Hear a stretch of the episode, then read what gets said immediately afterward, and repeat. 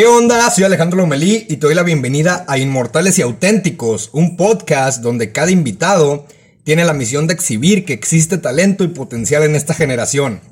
Y sobre todo, demostrar que tenemos el valor de mostrarnos y demostrar que somos capaces. Somos inmortales y auténticos. No tenemos miedo de mostrarnos, creamos, generamos, aportamos valor, aprendemos y vamos por más. Ah, esto cada vez está más increíble. Cómo esta comunidad está creciendo y sobre todo las personas que se están integrando a este proyecto. Sobre todo porque los invitados que hemos tenido han logrado el cometido del podcast. Demostrar que se puede y que no solo en las grandes producciones hay talento. Que el talento lo tiene tu vecino, tu hermano o cualquier persona que te rodee. Hoy tenemos una super invitada que tiene un negocio, empresa de ropa y ¿sabes qué es lo más chingón? Que ella se avienta casi todo el trabajo. No te cuento más, vamos a darle. La invitada de hoy es Nora. Nora, ¿cómo te encuentras hoy? ¿Qué tal estás llevando todo este desmadre a la contingencia? Pues está de locos, la verdad, pero creo que estamos súper bien. ¿Sí? ¿Crees que te ha afectado un poco tus negocios, tu forma de vida, esto de estar encerrada? No, la verdad no, o sea, está muy loco porque durante la... Yo sí, al principio yo sí pensé de no manches, o sea tengo que ahorrar todo lo que esté ganando esta semana para poder, o sea, tener como un guardado o algo así, pero no, o sea, como a la semana me busco una tienda, luego busco otra tienda y luego tuve que comprar una máquina, luego una mesa nueva y, o sea, realmente esto, o sea, aunque suene loco, sirvió como para impulsar más el proyecto. ¿En serio? Estuvo súper raro. O sea, normalmente era yo trabajando antes de la pandemia, o sea, literal estaba yo sola y ahorita ya es como que, pues ya contraté a una chava, luego contraté a otra y hay una chava que me ayuda así en redes normalmente, entonces... O sea, todo literalmente creció después de la pandemia, o sea, más bien durante la pandemia, entonces estuvo muy, muy loco. Yo la verdad sí esperaba que bajara un buen, porque dije, no manches, pues quién va a comprar ropa ahorita con este rollo, pero no. La verdad es que estuvo muy, muy de locos. De hecho, yo pensaría lo mismo, ¿eh? Pensaría que, por el lado contrario, se iba a bajar las ventas, iba a haber menos actividad. No, de hecho, para nada. Subió todo, subió, o sea, estuvo tan cabrón que yo creo que para contratar a alguien más. Pues. Sí, de hecho, creo que fue muy resiliente, ¿no? Todo eso. Estuvo súper loco. Nora, debo de confesarte que eres una invitada que, que, siéndote sincero, no te conozco a profundidad, pero lo que me motivó mucho a traerte es por lo que una amiga que tenemos en común me ha contado de ti. Sobre todo porque llegué también a asistir a la, alguna vez a la presentación donde tu marca estaba presente y desde ese momento el nombre de Garabatos no ha dejado de pasar por mi cabeza. Y en cuanto escucho esa palabra, créeme que se me viene a la cabeza automáticamente tu marca. Y lo que me acabas de platicar eh, de que ahora estás trabajando sobre otra marca me confirma más mi idea de que, de que eres una invitada con un chingo de potencial, talento y valor. Nora, pregunta rápida, sin filtrar. ¿Qué se te viene a la cabeza cuando escuchas la palabra moda?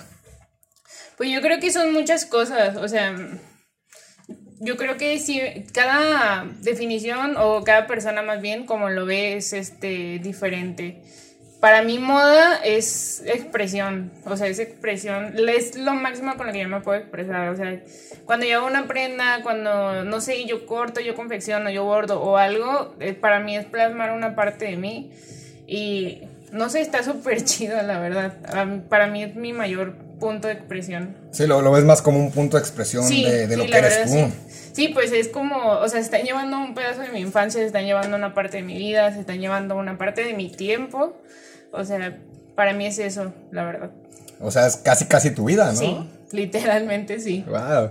Nora, esta duda la tengo desde que tuve contacto con, contigo y con el nombre. ¿Por qué Garabatos? ¿Hay alguna esencia en ese nombre? ¿Alguna historia? ¿O qué fue lo que te motivó que seleccionaste Garabatos como nombre? Pues Garabatos nació en realidad de este Adrián Martínez y de Jorge Enríquez y yo. Este los tres íbamos en la secu, entonces, pues, o sea, yo creo que todo el mundo tiene como esos amigos con los que quiere hacer algo en su vida. Entonces era así como un proyecto, ellos tenían una parte como de un snack y yo, o sea, mi meta siempre fue como tener ropa y hacer ropa y así.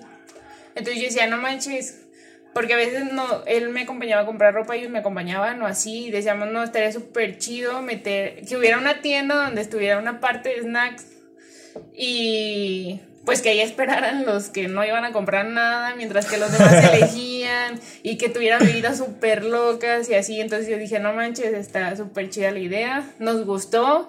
Este, Jorge Enríquez es un pintor, él trabajó sobre el diseño de, del logo y realmente sí estábamos como súper entusiasmados, pero hubo como una parte de desacuerdo de ellos dos. Entonces yo hablé con, con, este Jorge Enríquez y yo le dije, ¿sabes qué? Pues la neta, yo sí me quiero quedar la idea, me gustó muchísimo la idea y yo quiero hacerla. O sea, no tanto como tienda, sino llevarla a cabo como una marca, como algo, algo mío, pues. Y él me dijo, ¿no sabes qué? No hay ninguna bronca, quédate. El, el nombre fue de los tres, este, el logo fue de él, entonces me dijo que no había ninguna bronca con que yo usara todo eso. Nada más me dijo, pues, o sea, lo único que quiero es seguir usando yo la calavera y no sé qué. Y por mí no hubo ninguna bronca. Entonces, de ahí salió Garabatos, de una edad de tres morrillos de 15 años, soñando algo, pero pues. Ahí inició, inició esa, esa magia, ¿no? Sí, la verdad. Y entonces dijeron ustedes, como, ¿sabes qué? Pues, ¿por qué no Garabatos? sí, sí, sí, sí, fue como de. Estábamos y ellos llegaron y me dijeron, oye, pues ya tenemos nombre y se va a llamar Garabatos. Y yo, no manches, ¿por qué, Garabatos? Y no, pues es que no se nos ocurría nada. Y él dijo Garabatos. Y yo dije, bueno, está chido. Vimos el logo y bueno, tú lo has visto, es una, es una calavera que en realidad es una viejita. Entonces tiene un montón de como garabatos, pues tiene un montón de rayones. Entonces, pues quedaba. Se complementa. Sí, quedaba. Y cuando ellos me dijeron, es que es una viejita esto, yo dije, no manches, pues viejita. O sea, yo sé coser por mi abuela. Entonces fue así como de viejita, mi abuela, o sea. O sea, todo conectado, todo Sí, sí, sí, todo estaba así como de, no manches, sí, tiene que ser. Ah, está interesante, sí, siempre te lo juro que tenía esa duda, ¿eh? Cada vez que sí, leía por qué todos me dicen eso. Mi idea, lo que yo pensaba rápido, era que Garabatos venía, ahorita que me contaste que es un proyecto entre tres personas de cómo nació, que era algo así como que tenían muchos ¿cómo se llama? Muchos diseños, muchas pruebas y al final como puros garabatos y de ahí nació la idea, pero no, está curiosa idea que, que se le metió al, logo, sí, ¿eh? de hecho. Nora, ¿tienes alguna visión, misión con lo que te dedicas? Me contabas que, que también estás trabajando sobre otro proyecto con otra marca y me dijiste que algo de tus motivantes para armar esta nueva fue el hecho de la ropa de calidad y de buen diseño que era muy cara. Como querías atacar esos puntos, ¿no? ¿Consideras que, eso puede ser el motivante principal de, esa marca o tienes algún otro? Pues hay otras razones por las que se creó esa marca. O sea, la, idea principal de Co, se llama Co, la idea principal de Co este, fue como que dar a conocer mi parte, pero ya como de diseñadora de modas, o sea, ya este como un lado más, este... Más Nora, más personal. ¿o? Sí, ajá, sí, algo así. Entonces, pues tuve una mala racha, tanto económicamente como sentimentalmente. Eh, entonces, ocupaba de alguna manera salir de eso y también pues me motivó muchísimo que yo decía, oye, pues no inventes, o sea, yo me quiero vestir como mis amigas o quiero usar lo que usan mis amigas, pero eran de marcas que realmente estaban súper caras, la calidad era pésima. Entonces fue como que todo conectó y dije, no, Querías que fuera algo que estuviera más al alcance de todos. Sí, pues, o sea, más al alcance de lo que de verdad gana un mexicano, o sea, un, mexicano promedio, porque está exageradísimo. o sea, yo ganaba, en ese entonces yo ganaba como 600 la semana y pantalones de 500 y yo así... O sea, te iba una semana, ¿no? Sin contar gastos Una blusa de 250, una blusa de 300, yo decía, no inventes, se me van pinches tres días de... De trabajo. De trabajo, o sea, tantas pinches horas, yo la verdad se me hacía muy feo. Sí, pues Entonces, por eso fue que también dije, estaría chido algo básico al alcance de todos, o sea, que tenga que ver con la moda, pero al mismo tiempo pues tratar de tener un algo un poco más diferente. Entonces tú sientes, bueno, aquí cabe aclarar que motivos como lo tomamos aquí es lo que te empuja, lo que te sabes que te mueves o te mueves y motivantes es lo que te jala. Sí, claro. ¿Tú consideras que un motivo fue esa esa parte en la que tú querías salir de esos problemas que tenías. Sí, claro. Y también como un motivante. Sí, obvio. Y más motivante el hecho de que la ropa estuviera al alcance de... Sí, no de- inventes. Ok, ya. ¿Cómo fue que comenzaste en el, en el mundo de la moda y el diseño de prendas? Pues la realidad empecé como a los siete años. Siete años. Este, mi abuela costurera también, igual que yo desde chiquita. Eh, yo vivía en Michoacán, en realidad. Este, mis primeros cuatro años fueron allá. Entonces, tuve un accidente con mi papá, nos tuvimos que mudar a Guadalajara, pero mi mamá ya, ya tenía como máquinas y a mí me gustaba hacerle cositas a mis muñecas y así. Entonces, al momento de que nos venimos para acá, o sea, yo recuerdo haber entrado al cuarto de mi abuela, ver la máquina, ver así todo el montón de telas, el desorden de los hilos y yo dije, no manches, yo esto quiero para mí. esto es lo mío. ¿Cómo- ¿Cómo, cómo fue ese primer acercamiento aparte de, de cuando viste las cosas de tu abuela? No sé, alguna vez posiblemente te dijo, hija, ¿sabes qué? Ven y te voy a, te voy a decir cómo es, o tú viste y te llamó la atención, o cómo fue eso de... Pues la verdad, hecho? yo era bien castrosa, la neta. yo sí, yo sí era de, me enseña, me enseña, me enseña, y mi abuela, pues era como medio envidiosilla, de, no, tú no, y no hagas esto, y te sale mal, y este y el otro. Pero todos los domingos salíamos, o sea, a pesar de que, la verdad, a veces sí, yo decía, no manches, es bien gacha mi abuela. Ajá. Siempre salía con ella, todos los domingos salíamos, íbamos de hecho a Parisina del centro y de ahí era como de te voy a dar 20 pesos, ¿qué quieres? Y yo, ah, mi metro de tela, chingues. y ya a los siete años fue cuando formalmente me empezó a explicar, oye, pues las cosas se hacen así y así, y tienes que hacer esto y esto. Y a los siete años fue cuando hice mi primer vestido, a mi medida ya, pero sí, la verdad yo era bien pinche insistente. Yo creo que si por mí hubiera sido, desde más morrita hubiera empezado. Wow, imagínate Sí. de más chica, o sea, de Sí, hecho, yo considero que a los siete años ya tener algo tan definido es algo Sí. increíble, porque no sé, te pongo un ejemplo, ¿no? La- las personas, una decisión que a mí se me hace muy, muy tonta es asimilar, bueno, no asimilar, definir que, las, que los jóvenes de 17 años tenemos que elegir una carrera que posiblemente, como nos lo pinta la sociedad, tenemos que vivir de eso. Sí, claro. Y es admirable que a los siete años, desde los siete años, ya tuvieras Sí. un objetivo en mente. Pues yo, no sé, eso era desde el kinder, la verdad. A mí me preguntaban y yo era como de, no, yo quiero ser costurera, yo quiero ser costurera y costurera. y Siempre así. estuvo en tu mente. Siempre estuvo en mi mente, en realidad. ¿En ningún momento pasó otra carrera, Sí, otra claro. profesión? Este pasó a ser cantante porque mm, a mi papá le encantaba que le cantaran, me compró un karaoke y no sé qué. Y cuando me desmotivé de eso, porque mi abuela sí tenía como una actitud medio nefasta conmigo, sí, sí dije, no, pues no manches, voy a ser cantante. Y mi papá era así de, ay, sí, te compro tu karaoke y tu micrófono. Entonces yo me alucinaba un buen Ajá. pensando que iba a ser cantante. ya después se me pasó esa loquera y dije, no, voy a ser abogada. Y ya, pero fueron las únicas como dos, pero o sea, cosas que me duraron como de dos pinches años y volví a lo mismo, siempre volví a lo mismo, a ser costurera, a ser diseñadora de modas y así. Wow.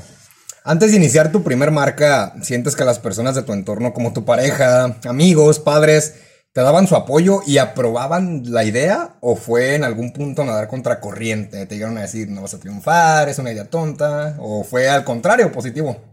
Pues había de todo, o sea, con mi papá, mi papá siempre, cuando yo le dije, ah, sabes que yo quiero ser abogada, él estaba encantadísimo, me decía, sí, que licenciada, que no sé qué, y, o sea, estaba súper entusiasmado con esa idea.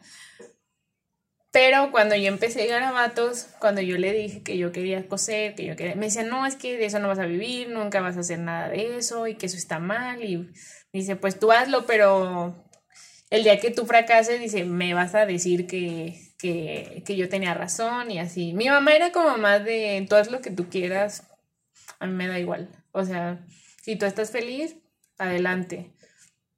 Y pues en cuanto al entorno así de mis amigos, de mi pareja y todo, pues ellos siempre estuvieron como de, no, sí, está muy chida tu idea y hazle esto y métele esto. Y con ellos sí hubo como mucha vibra positiva en realidad. El problema era más como con mi papá y mi abuela, que estaban así como de, no, no te va a salir y no vas a hacer nada. Pero pues yo Oye, creo que- que de cierta manera eso hasta incluso te sirve. o Sí, sea, demasiado. Aferrarte a que, ah, crees que no, pues ahí te va. De hecho, Tú no. tuvimos, tuvimos un invitado en este podcast que es psicólogo y juega fútbol, se llama Josué, que mencionó una parte de esa en la que tuvo un incidente, bueno, más bien un accidente con alguna parte de su cuerpo jugando una lesión. Y que el médico, la persona, no recuerdo exactamente quién le dijo que no iba a poder volver a jugar, que se enfocara más bien en, en estar bien. Y se me hizo muy curioso eso que dijo. Fue como de, ¿tú, tú quién chingados eres para decirme que no voy a Claro. poder? Y sirve demasiado como impulso, ¿eh? Sí, de hecho sí. Y a mí cuando me decían que no, que no iba a hacer nada, yo decía, ay, ya veremos, ya En tu veremos. cara, ¿no? Sí. Nora, en todo ese trayecto que has tenido en el diseño de modas y la confección, ¿has tenido algún mentor o mentora que te ha guiado de alguna manera sin que sea tu abuela? No, Tú sola. no, ya sí, ya lo demás sí fue como sola. Sí.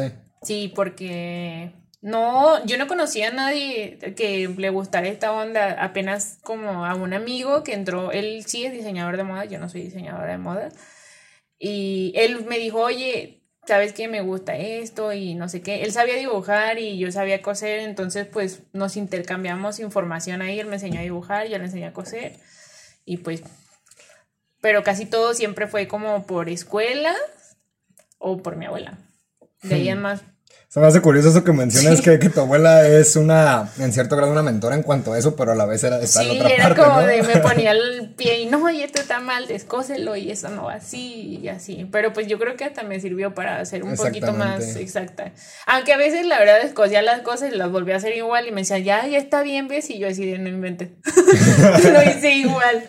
Oye, ¿y no crees que no haya sido tanto como envidia, sino como que quería que fueras como un tipo, no sucesor, ¿verdad? Pero que Ajá. siguieras como esa, esa parte de, de- de la moda, de la confección, pero de una manera más exacta, que no tuviera detalles. Pues de hecho sí, una vez sí me dijo, este, porque yo cuando, cuando terminas de coser siempre tienes que quitar como todas las hebras y yo veía que mi abuela no la hacía, entonces decía, ay, pues yo por qué lo voy a hacer. Y una vez sí me dijo mi abuela, no, es que lo que yo no quiero es que seas igual que yo, porque yo hago unas cosas mal y tú las tienes que hacer toda la perfección y esto quítaselo y esto, esto y acomoda esto así y el cierre así. Y para mí, la verdad, o sea, y hasta la fecha, a veces pienso y digo, no manches, pinche viejita, pero. pero está como. Pues de cierta manera estuvo bien, o sea, más bien lo que a mí me, lo que a mí me saca de onda hasta ahorita es que yo decía, no manches, pues estaba ahí chiquita y quería que hiciera las cosas como ella las hacía, pues, o sea, y eso está imposible, ¿no? Oye, pero, pero te sirvió para, para después enfocarte más Sí, con más profesionalidad. Sí, pues después de hacer las cosas ya mejor. ¿No sientes que son como esos maestros de secundaria que, que dicen, Castrosos, ¿sabes qué? Me tiene hasta la madre. Sí. Pero después dices, lo hacía por nosotros, lo Sí, hacía claro. porque estuviéramos bien, no tanto porque solo quisiera Sí. jodernos, ¿no? ¿Sabes qué es lo que admiro de una idea o de algún proyecto? Que no solo se queda en la cabeza y en sus sueños, sino que pasa la, que pasa la realidad, perdón. ¿Desde qué momento comenzó el sueño de, de tener tu empresa? Más bien, ¿desde qué momento dije, ¿sabes qué? Quiero vivir de esto. Ya no tanto como hacerlo de, de gusto. Pues no, realmente no tuve como, o sea, mi idea era, es, era un hobby, o sea, era así como de, ah, me gusta hacer esto y me da dinero, pues chido, o sea, el dinero es como, es como algo extra, Mm. pero ya así, no sé cómo decirte.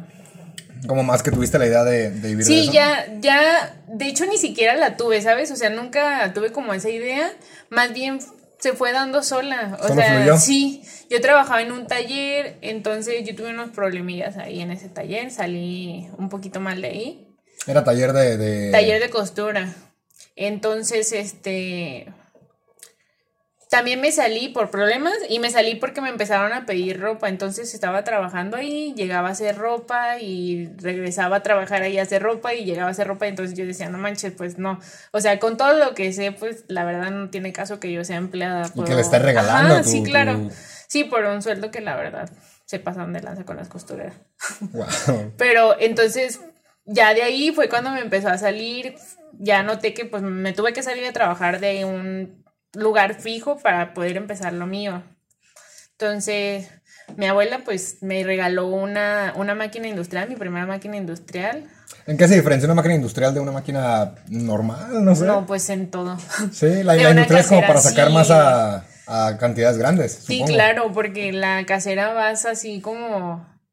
no manches, estarás como pinche 100 horas en hacer una prenda y en una industrial, o sea, la sacas en cosa de nada. Y el taller Aparte de que te da una puntada mucho mejor y, o sea, tú le das, tú le ofreces seguridad a tus clientes de que te va a salir una prenda chida, este, hecha con una máquina chida, hecha con, con unos, chilo- con unos hilos chidos, yo creo que todo, todo se complementa. Y tuviste esa ventaja que, que tu abuela te, te regaló esa sí, máquina. sí, la verdad sí. Wow. Sí está rara mi abuela. Nora, ¿te pasó alguna vez que callaste algunas bocas de personas que no creían en ti o en lo que hacías? Pues mi papá y mi abuela. Sí, co- co- ¿qué, Sí. qué- qué- ¿cómo te sentiste en ese momento cuando tu papá estaba viendo que pues empezabas como ya a comenzar un proyecto que, que te diera, que te remunerara lo que estás haciendo? Sí. Pues ni siquiera lo noté yo, ¿sabes? Más bien fue como que eh, en la en ya terminando garabatos, porque dije garabatos a media, ya fue cuando mi papá me dijo, oye, yo nunca creí en ti, ve todo lo que tienes y, o sea, lo que hiciste con esto y así. Y eso que pues ahí la verdad no tenía tanto, terminando garabatos no tenía tanto, no tenía un taller tan grande, pero sentí muy chido que me dijera eso y que me pidiera perdón, porque me dijo, no, pues perdón por nunca confiar en ti, por no apoyarte, yo siento que si te hubiera apoyado estarías mejor, pero yo siento también que a la vez que si me hubiera apoyado, pues no me lo hubiera tomado tan en serio. No hubiera sido lo mismo. Ajá. Y mi abuela hace poco me dijo lo mismo. Tengo ahorita ya un, poquito, un taller un poco más grande con cinco máquinas industriales y mesa y cortadora y toda esa onda. O sea, ya es un taller más profesional. Y mi abuela pues me dice que me pidió perdón por cómo era. También. Me, sí me dijo que perdón por ser tan payasa conmigo, pero que ella pensaba que yo la tomaba de juego, que para mí era un pinche juego y ya, pero pues no, la verdad no. Sí, pues es que es la bronca que como que muchos adultos no consideran que los niños pues saben, ¿sabes? Sí, o sea, y no estaba tan niña ya. Cuando empecé esa onda tenía como unos 18 años apenas, de hecho. Entonces más o 17, menos reciente. 18. Ajá, sí, es más o menos reciente eso. Wow. ¿Cuál es el mayor reto que te ha tocado sobrellevar y resolver que te costó más energía emocional y física en cuanto a eso de, de tus marcas? De hacer, no sé, alguna prenda. Pues yo creo que te bloqueas mucho en la creatividad. O sea, Sí. llega un punto en el que ya estás así de no manches y qué hago y con qué saco esto, esto cómo iría y así. Llega un punto en el que la neta se te mata la creatividad, gacho. Sí, Entonces, se imagino, es que es, Sí, es no un proceso completamente artístico, Sí, ¿no? y yo tenía, por ejemplo, en Garabatos, pues Garabatos era mucho más elaborado, o sea, me refiero a- en cuanto a diseño, en cuanto a bordado, en cuanto a cómo iba la prenda, y me gustaba mucho como que entregar en paquetitos así bonitos y así, entonces eh, llevaba un proceso más largo. Y pues en Garabatos no me mataba tanto, Garabatos era como que yo empezaba a bordar y yo no sabía que, en qué iba a terminar ese bordado, literalmente no tenía como idea. Yo nada más hacía como los diseños de la, de la ropa y el bordado pues como saliera yo lo ponía. O sea, solo fluías Sí, para ver sí, qué, sí. qué podía pasar. Sí, claro. Entonces, yo siento que eso es el problema. Y por ejemplo, en Co, en Co trato de sacar cosas nuevas cada 7, 15 días, pero pues imagínate, estás sacando cosas Sí, nuevas cada un- 7, 15 días, es un, un- es un pinche reto, pero Oye, pero yo, yo considero que esa, que esa constancia de prometerle a, pues ahora sí, a tu público, a tus clientes, de que cada de 7 a 15 días vas a sacar unos productos, también te motiva a ti para prepararte más, ¿no? Sí, claro. Sí, para hacer mejor las cosas y así. Yo en cuanto empecé a ver como que estaba pegando, yo dije, no, no manches, ya tengo que hacer esta onda más profesional. Y ya te No puedo, no puedo estar usando cosas que pues la verdad no van. Y pues fue cuando me empecé a como dedicar a buscar cosas, a comprar más máquinas y así. Pues para entregar algo chido, porque o sea, ¿de qué te sirve que el diseño esté chido si te van a entregar Se tiene que complementar Sí, completamente. Claro, todo. Entonces, como ponerte en cierto grado a- en la orilla para, para poder o, o lo haces o lo haces. Sí, claro. Sí, se me imagino que las cosas más difíciles son el proceso creativo. Sí. Sin duda, sí. Yo como siempre he dicho, no estoy muy a favor sobre el sistema educativo donde estamos educados, vaya. Como ya lo he dicho, siento que estamos muy condicionados a depender de tener una carrera universitaria para poder tener éxito, sea cual sea tu, con, tu concepto de éxito, y ser una persona en la vida. ¿Qué opinas sobre las personas que estudiaron una carrera de diseño de modas, algo así afín, ¿Consideras que es necesario tener todos los conocimientos que te enseña una escuela para realizar tus proyectos y tus sueños? ¿O te vas más por la idea de prueba y error? Pues yo soy prueba y error. sí, pero ahí hay otra bronca. Eh, es bastante obvio que no te, tú no vas a aprender lo, o sea, yo no voy a aprender lo mismo que aprendió mi amigo que, por ejemplo, estudia diseño de modas, el que estudia este diseño, entonces, si él a mí me habla de moda, de la historia de moda, yo voy a saber unas cosas, unas cosas, pero no al 100% como a lo mejor él las sabe. Entonces, yo siento que por ese punto es por el que a mí me va a costar un poquito más de trabajo como que meterme más en eso, pues, en ser diseñadora de modas y eso. Entonces, yo creo que más bien la carrera está mal en sí, o sea, está mal estructurada y son un buen de años y el salario de un diseñador de modas es una basura. Supongo que es difícil crecer, ¿no? No, y aparte, o sea, ahí ese es un buen punto. El ambiente de diseño de modas es súper tóxico, o sea, es una madre que escalo yo y te bajas tú a la chingada, o sea, literalmente así es. Es mucha envidia, es, no sé, está horrible. La verdad, si yo no, si yo tuviera la oportunidad de meterme en diseño de modas, no me metería porque ahí te bajan porque te bajas, o sea, no... Es muy, un ambiente muy tóxico. De hecho, tengo, una, tengo un familiar que recién hizo su examen a diseño de modas al cual también. Y mencionaba que, si mal no recuerdo la historia, una maestra le contó eso, que, bueno, le dieron un consejo a una persona, más bien me equivoqué, que ya estaba estudiando. Fue algo, si mal no recuerdo, como, ¿sabes qué? Vete sencilla, no vayas tan... Tan, tan inventada. tan inventada, vaya para que logre notar eso, que no eres como, como la mayoría, ¿no? Que vas como, ¿sabes qué? Yo tengo, yo soy, yo hago y yo, yo deshago si quiero. Sí, claro. Sino que se ve esa, esa parte sencilla de las personas y supongo que eso lo hacían por lo mismo. De hecho, ahorita que me lo dices se me hace, se me hace curioso, posiblemente pueda ser por eso, de que se llene como de, de envidia, de que por qué si tú sí, yo no. ¿Tú sientes que, que todo este, estas envidias, estas malas vibras que se tienen las personas, ¿es solo en México o sientes que está enfocado a, todo, a todo el mundo en cuanto a diseño de modas. No, yo creo que es el mundo en general de diseño de modas, sí. Sí, es un... Incluso para las modelos es un es una asquerosidad. sí, está súper feo. Es una industria. Sí, a mí no, la, la neta no me metería por ese pedo. O sea, es como mucha mala vibra, es mucho de si tú, si tú triunfas yo te bajo, si no sé, si tú escalas yo te jalo. O sea, eso no, eso es lo que no me gusta. Y yo llegué a ir a varias cosas. Bueno, me pasó una que fueron las penúltimas fotos que de lo último que yo saqué de garabatos. Este, y esta eran dos chavas de diseño de modas. Entonces. ¿Las modelos? Sí, las modelos. Pero era una la que iba a salir, la otra era su acompañante. Entonces, pues, fue así como de, oye, ¿por qué no te, por qué no te metes? Y no sé qué. Y yo le, la verdad, yo siempre he sido muy miedosa, muy, muy miedosa. Entonces siempre mi pensamiento es, no, no vas a quedar, ni hagas trámites, no, no vas a quedar. Entonces yo le decía que me daba miedo, que no me animaba a entrar. Y ella me dijo, no, haces cosas muy chidas, cálale, y no sé qué. Y la otra chava volteó y me dijo, no, pues yo creo que va a estar cabrón que quedes, porque yo, yo hice trámites tres veces, imagínate cuánto vas a hacer tú. Y yo así de, Dije, bueno, con esto me confirmas que no quiero entrar a diseño de moda. Es que sí, de hecho, es algo que supongo que también en, en ¿cómo se llama? En la parte de diseño de modas, no se, bueno, se aplica, pero también en, creo que en muchos ámbitos. Sí, claro. Porque también yo cuando estaba estudiando una carrera universitaria, era una ingeniería informática, imagínate. O sea, éramos la mayoría puros hombres. Sí, claro. Y en ese grado se veía un poco más de compañerismo, pero no dejaba de haber como esa, esa pequeña toxicidad, ¿no? De que sabes que es lo mío, o sea, mi conocimiento es lo mío, no se comparte.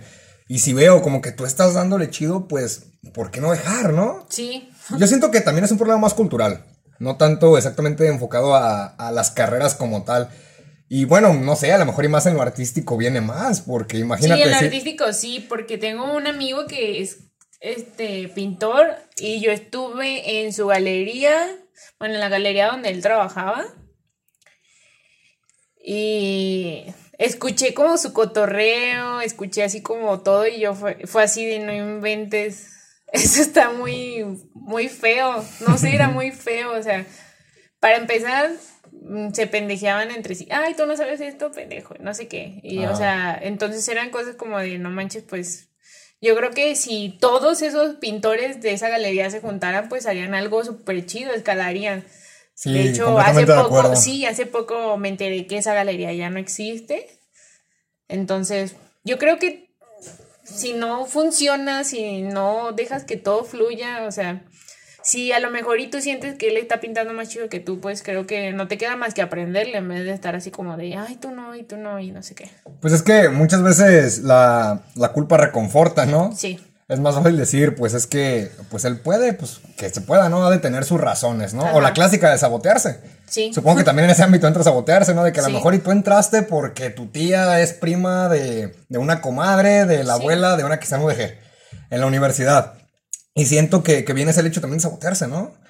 Yo siento que, que esto de las envidias, que eso de como esa parte de, la, de las malas vibras, viene mucho, ahorita cuando estás platicando, yo considero que viene por el hecho de, de la creatividad, ¿no? Sí. O sea, porque llega un punto, es como, ok, ¿por qué yo no puedo hacer eso? ¿Por qué Sí, no se me él ocurrió a mí? creativo. Ajá, exactamente.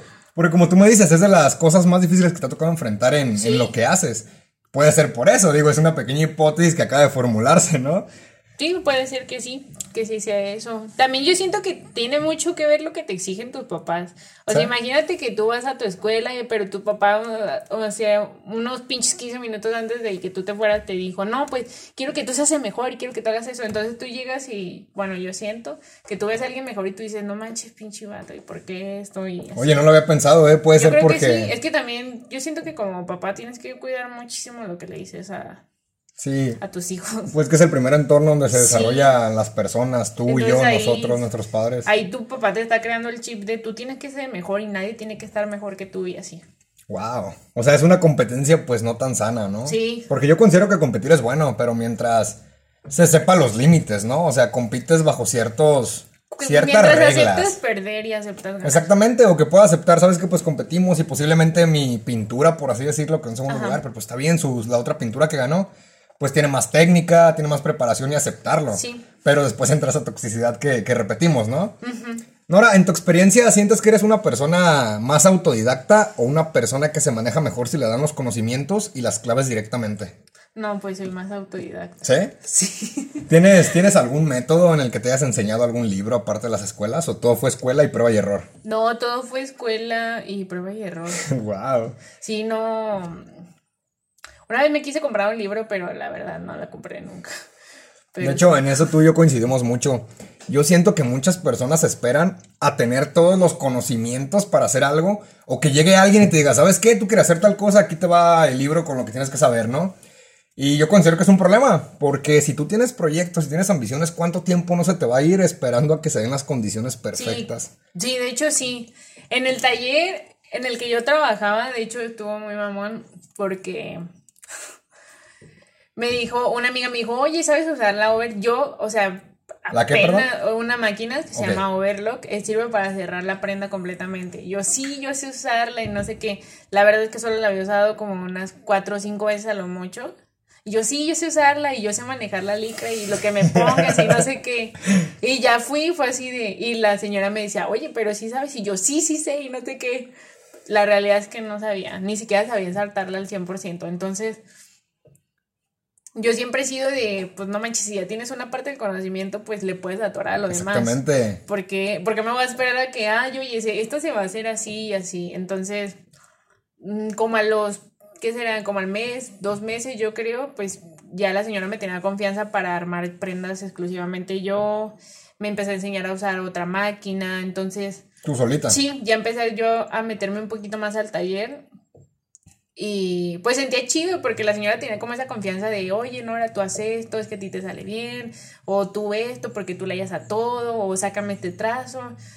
Y pues de ahí fue como que, que yo dije, no manches, no ocupo, no Tener ocupo los conocimientos totales. Ajá, no ocupo ni siquiera, yo creo que la, es lo que digo, o sea, la universidad más bien es como para conocimiento, pero ya en cuanto a hacer y así, pues la verdad eso lo puedes adquirir tú mismo, incluso de videos de YouTube. Sí, exactamente. De hecho, me atrevo a decir que... Ya está hasta pinche YouTube. Sí, de hecho, siento que las personas que hacen tutoriales, que comparten esos conocimientos, son los que en un grado mayor sostienen al mundo, ¿sabes?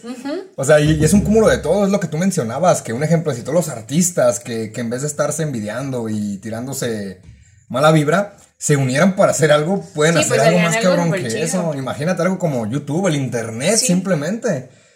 ¿Y qué, qué, qué pasó esa vez con la Overlock? ¿La lograste No, sí, utilizar? la- sí, no está bien emocionadísima. O sea, sí iba súper lenta, pero ya después, digo que en cuestión de un mes, dos meses, ya la señora ya era así de, no, no, ármame tú, tú, tú completa esta prenda. Y, ah, oye, llegó este cliente, pero quiere que tú la armes y así. Entonces yo decía, "Ah, qué chido. Oye, y, y esa vez que, que lo hiciste sin tener muchos co- conocimientos, ¿le compartiste ese como secreto de que no sabías hacerlo a alguien o...? No, ya le dije ya, es como a los tres meses. Le dije, la verdad, yo no sabía nada. O sea, sí la había usado, pero era algo súper... Pues algo más casual, ¿no? que lo habías visto, Sí, quizá. algo que- porque mi abuela para empezar ni siquiera me dejaba usar esa máquina. Ah, ¿tu abuela también "No", la tenía? Sí, mi abuela la tenía, pero no, esta no, porque esta se desensata fácil y no sé qué. Y cuando las use tengo que estar yo aquí. Entonces yo la usaba nada más cuando ella estaba. Entonces, pues imagínate, no manches, yo estaba así de, no, sí, y deme la que quiera y yo se lo armo y no, no inventes. De hecho, hay una frase que me gusta mucho de Sofía Moruso, no sé si la conoces, es una diseñadora, creo, pero no sé si tenga estudios, tiene una tienda en línea, Sí, eh, que menciona una frase que dice, aviéntate y en la caída construye un avión. Y de hecho es curioso, ¿sabes cómo se conecta aquella, que Sofía Moruso también es diseñadora, si no me equivoco, modista, no sé? Y lo que acabas de decir, porque menciona eso, que, que por qué tienes que tener esos conocimientos y si pues lo puedes hacer, o sea, si la riegas, pues ya es otra cuestión, Pues ¿no? sí, Mientras no, no, no sé, mientras no sobrelleve las vidas de alguien, pues sin Sí, broncas, claro. ¿no? Mientras no haya mucho que perder, Sí. pues. Sí, también lo de ser autodidacta siento que es una habilidad que, que es indispensable en la vida. yo creo que es algo que tienen todos, pero que no todos se animan a usar. Sí, exactamente. Y luego más en estos tiempos, yo tengo muchos compañeros que son estudiantes y ahí se ve mucho la, la necesidad de ser autodidacta, Sí. porque de, de repente estar en un lugar físico donde los profesores llegaban y te decían lo que tenías que hacer y cómo hacerlo, y de repente, ¿sabes qué? Ahí te van los, los libros, ¿no? Ahí te van los links de la información para que tú puedas hacerlo. Siento que desde ese momento también ya te das cuenta de que, pues, ser autodidacta es, es algo indispensable, Sí. vaya, porque no siempre va a haber alguien que te diga, ¿sabes qué? Hazlo de esta forma. De Está muy interesante. Nora, ¿cómo fue tu primer cliente y tu primera venta? Cuéntame sobre esa sensación de saber que una persona estuvo interesada por tu trabajo y que estuvo dispuesta a pagar una cantidad por ese trabajo. Pues mi primer cliente, Garabatos, mm, que no se ha conocido. Bueno, la primera, la primera, la primera fue Carolina, la Carolina. amiga que tenemos en común, ajá. Y que está en el Pero podcast. ella sí, sí, de hecho está en el podcast. Este, pero ella estuvo, esa morra desde el inicio que yo empecé a volver a coser, esa morra yo creo que tiene hasta de lo que no he hecho. O sea, ella sí abre su pinche closet y tiene desde mis inicios hasta mi final. Oye, y es bonita esa sensación, ¿no? De saber que claro. alguien está. Sí, no inventes. Pero el primer cliente en sí que tuve, este, se llama Antonio, es un, es un fotógrafo con el que después yo estuve trabajando con él. Este, si no me equivoco, todas las sesiones fueron de él menos dos. De él. ¿Con y- garabatos o con- Sí, con con garabatos. Y este, eran él y una amiga de él que se llama Annie. Y muy buenos fotógrafos los dos. Ahorita no sé, creo que ya no se dedican a lo mismo, pero... ¿Nelly es también fotógrafa? ¿Mande? ¿Nelly es también fotógrafa? Sí, es fotógrafa también. Y él fue mi primer cliente. Me compró, yo había hecho un- una camisola, ¿Qué es una camisola? es un t-shirt dress. Ok. Entonces yo había hecho uno y me lo pidió y yo fue así de no manches, qué pedo. y ya, o sea, porque ya después me dijo, creo que me dijo algo así de, ah, es que lo voy a cortar. Y yo dije, ah, pues yo lo corto y yo le pongo bastilla de una vez y así. Y él fue mi, fue mi primer cliente. ¿Y qué sentiste cuando te dijo yo te lo Sentí pago? muy chido, ¿Sí? la verdad, porque yo sentía que estaba dando caro. Entonces, yo vi que lo pagó sin pesos y dije, no manches, qué buena onda. O sea, no, no estoy tan cara entonces. No, y luego lo interesante es saber que te están comprando no exactamente la prenda, no la tela, sino pues una parte de ti, ¿no? Sí, una parte de mi trabajo y de lo que, no sé, sí, es como te dije hace rato, o sea, se lleva una parte de mi infancia, una parte de mi tiempo, una parte de mi creatividad, una parte de, no sé, de mi... ¿Una parte de vida. ti? Wow. ¿Has tenido alguna experiencia que te ha dejado marcada de por vida relacionada con lo que haces? ¿En qué sentido? Eh, positivo, negativo, alguna enseñanza, algunas palabras, algún cliente. Pues hablando así como de clientes, sí me he quedado como muchos, varios de mis clientes terminaron siendo mis amigos, entonces fue como que se me hizo muy chido porque la verdad era como muy tímida al momento de ir a entregar y era así como de, ay, aquí está tu prenda y todo. Pero ya después empezaron así a comprarme más y así, y se hicieron como mis amigos. Y no sé, eso es como el lado chido que me llevo de, de hacer ropa, de vender ropa. El lado así como del mal sabor de boca es como la inseguridad de saber si sí, no tanto si vas a vender, si les va a gustar lo que vas a hacer. Eso es como el mal sabor de boca. La primera vez que yo subí a garabatos fue así de, no me metí en un día a la página porque me daba miedo que ¿Que hubiera críticas negativas? Sí, que, o que simplemente no hubiera nada. Yo decía, no manches, si no hay nada, ¿qué voy a hacer? ¿Y, qué pasó? ¿Te, metiste? Sí, me metí, pero porque me dijeron, oye, no manches, tu página te, está teniendo muchos likes, lo están compartiendo mucho, y yo así de no manches. Y ya me metí a los mensajes y ya vi de, oye, quiero esto, yo quiero esto. Y dije, ah, qué chido. O sea, en cuestión de un día, yo ya no tenía nada de carabatos. Literalmente ya todo estaba apartado. Y eran piezas únicas, entonces muchas personas se quedaron como con ganas de, adquirir algo. Y es que siempre lo que, lo que es manual, lo que no viene de una industria siento que tiene hasta más sentimiento, ¿no? Al, momento de comprar, porque sabes que no, no sé, alguna marca que, que produzca en cantidades industriales.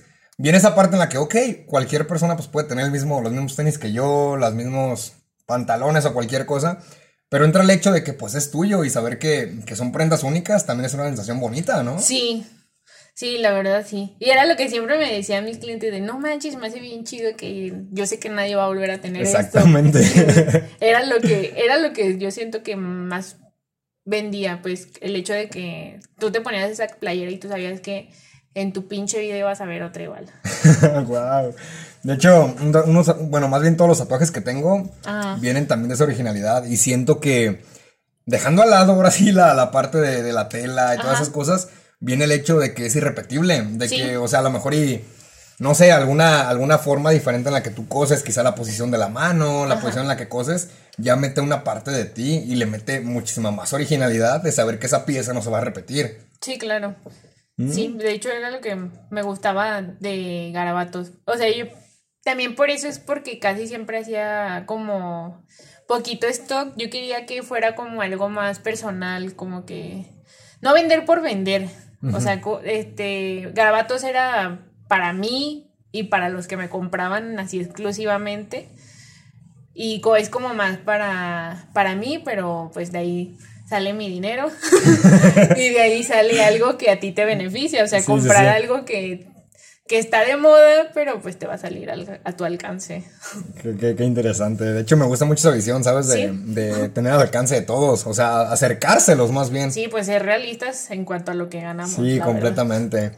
¿Tú sientes que ese espíritu emprendedor y de cada vez más hacer más es por tu familia o el entorno donde creciste o fue por ti y por lo que has vivido? Yo creo que por lo que he vivido. ¿Sí? Sí. Pero sientes que tu familia influyó en cierto grado. ¿Sabes qué, hija? Sí, pues eh, influyó en cierto grado, pero también era como. Este. Mi mamá es como de esas mujeres que, ay, no, sí, lo que, lo que el hombre diga, lo que. Mm, lo que él me diga y así, y si él me da dinero y así. Y yo, yo de niña sí crecí con ese chip, pero llegó a un punto en el que dije, no manches, yo no yo no quiero ser así, yo quiero tener mi dinero, yo quiero tener mis cosas, trabajar por mí, porque mi papá no me dejaba trabajar, o sea, para que me dejara trabajar le tuve que rogar 100 años. y fue porque la situación estaba súper cabrona en mi, en mi casa, o sea, era una cosa horrible. ¿Económica o...? Sí, económica. Entonces, acaban de operar a mi papá, se nos había acabado nuestros ahorros, entonces fue así como de, pa, ni modo, tengo que trabajar. Pero por dentro ya estaba feliz porque yo dije, ya voy a poder trabajar. Entonces, yo siento que fueron como las dos cosas, fueron tanto como mi familia y como la situación en la que estuvimos mucho tiempo. O sea, yo siempre me determiné que mi vida iba a estar sin dinero. Así hasta que llegó el punto que conociste que podías vivir de eso. Sí. Bueno, esta pregunta está interesante para las personas que ya manejan una empresa o algún tipo de negocio. Motivos y motivantes, como te dije, un motivo es lo que te hace hacerlo, es lo que te empuja. Y motivante es lo que te jala. ¿Sientes que en todo este trayecto de lo que has hecho tienes más motivos o motivantes? Siento que tengo más motivos. ¿Más motivos? Sí, claro. ¿Por qué? ¿Por qué? ¿Qué diferencia eso de, de que haya una gran diferencia o una pequeña diferencia? No sé. Pues es que yo creo que vale más un motivo. Porque, o sea, motivante creo que cualquier persona tiene, pero un motivo, pues, es como determinación de no manches, pues lo tengo que hacer. Y de que lo haces, lo haces, sí, ¿no? o sea, sí, un motivante es bueno, pues ya está aquí, déjalo, hago. No, no, no, es, lo tengo que hacer y lo voy a hacer. Wow. ¿Puedes decirme un motivante que te empujó a hacer esto sin que sea el de poner al alcance la ropa de moda? ¿Algún otro aparte? ¿Un motivante? Pues mi hijo. ¿Tu hijo? sí. ¿Sí? ¿Qué, qué, qué te motiva a dar una vida bonita? Que no tenga carencias. Que no tenga carencias. Es que mira, en mi familia somos eh, tres personas, somos dos, bueno, de mis hermanos somos dos, son dos hombres y soy yo. Entonces, pues comprenderás que no es como que cuando yo quería estudiar era así como de hija, pues nada más te podemos pagar hasta la secundaria y ya lo demás, pues tú, tú ves cómo le haces porque... Pues, va por tu cuenta. Sí, o sea, no era. No había tanta estabilidad económica. Entonces, no sé, yo no. No, no quiero que él pase por lo que yo pasé, porque sí llegaron. Sí llegó a haber etapas como muy feas en mi infancia. Entonces, yo no quiero eso. O sea, yo. Si él me dice, ¿sabes qué? Quiero ir a la universidad más pinche cara del mundo, yo quiero tener para esa pinche universidad. Quiero que haga las cosas chidas y así. Obviamente también poner limitantes para que no se haga concha, pero. pero sí que.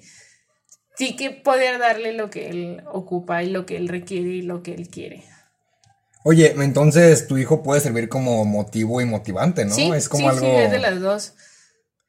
Wow. Con muchas, con muchas personas con las que he convivido, sobre todo personas mayores, muchas de ellas mencionan que algunas carreras que solo existen para rellenar y no opacar. Y para no opacar estas carreras, no más bien, y opacar estas carreras, Sí, perdón. sí, sí. Y recuerdo también una persona, que una persona me llegó a decir que hacer ropa es lo más fácil del mundo. Y que no es necesario estudiar una carrera o algún curso para poder hacerlo. ¿Qué opinas de esta idea? ¿Sientes que cualquier persona puede hacer ropa y sobre todo venderla? Yo creo que cada quien nace con habilidades.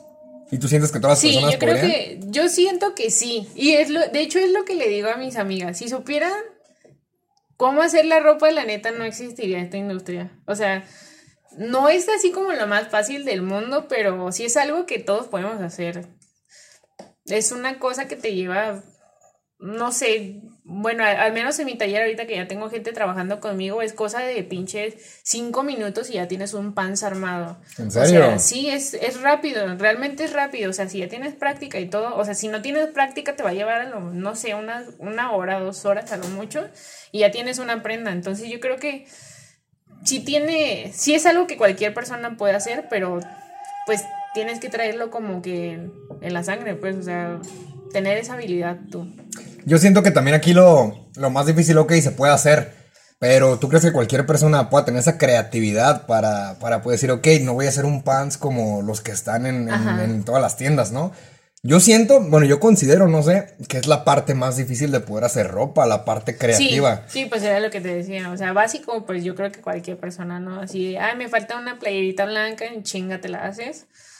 Este, pero pues ya si quieres adentrarte más, pues ya ahí va a haber algo de bronca en el tiempo. ¿Tú sientes que, que en cuanto a la creatividad también se puede desarrollar? ¿O eso es algo como Sí, más que yo tienes creo que sí. Pero supongo que por años, ¿no? Esa- es un proceso que, que día tras día se va mejorando. Bueno, ¿no? pues no sé, el- es- eso sí no te lo podría responder porque pues yo desde niña soy bien...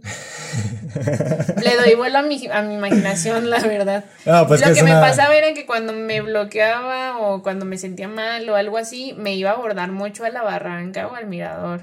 ¿Te llevabas tu máquina o algo No, así? no, no, o sea... Ah, bordar, bordar, bordar, perdón, sí, ya. sí, sí.